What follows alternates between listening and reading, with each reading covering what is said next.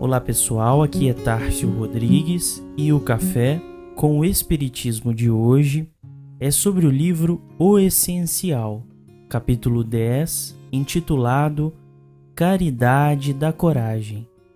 psicografia de Francisco Cândido Xavier, onde Emmanuel nos diz: Uma espécie de caridade de que poucos amigos se lembram, a caridade da coragem recorda os companheiros que adoeceram por falta de energia emocional diante de confidências amargas, dos que enlouqueceram ouvindo denúncias lamentáveis, não vacilando em atingir a própria delinquência ante o ressentimento de que se viram acometidos ao recolherem anotações indébitas em torno da família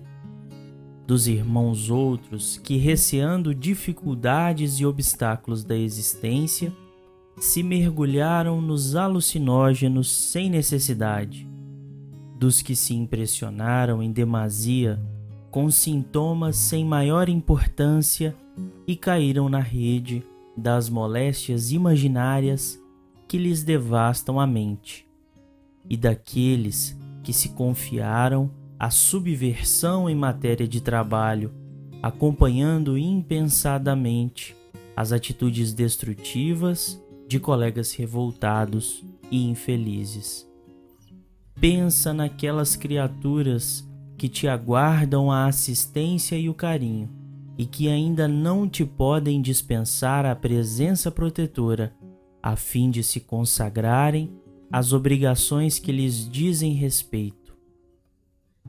Uma expressão curiosa da caridade nos é apresentada nesta reflexão, a caridade da coragem, que, segundo o próprio Emmanuel, se mostra resumidamente no cumprimento do dever diante da resistência à tentação e ao medo, à omissão e ao desânimo,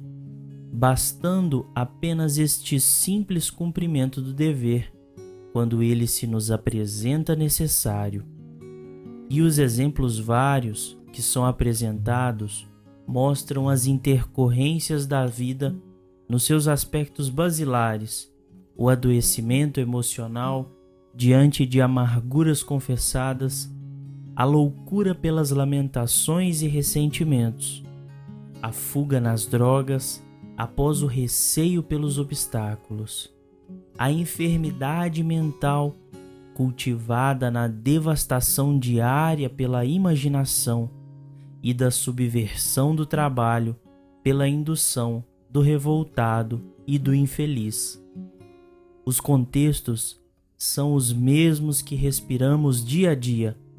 Todos estamos sujeitos às mesmas moléstias e enfermidades cultivadas inicialmente no abandono da vigilância e da coragem em torno de nossos próprios passos.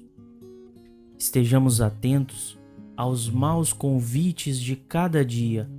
para a dispersão de nossa coragem ou para o desvio do bom caminho,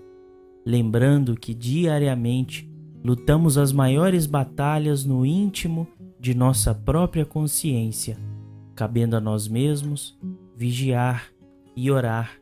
buscando na prece e na reflexão o suporte indispensável na promoção do equilíbrio a cada instante. Como conclui Emmanuel, meditemos nos infortúnios a que nos referimos e pede ao Senhor te acrescente a capacidade de resistir às tentações e ao medo, à omissão e ao desânimo porque nós todos não prescindimos de equilíbrio para executar os encargos que abraçamos, e é indispensável se reafirme em cada um de nós a força espiritual suficiente para agir com intrepidez, sem temeridade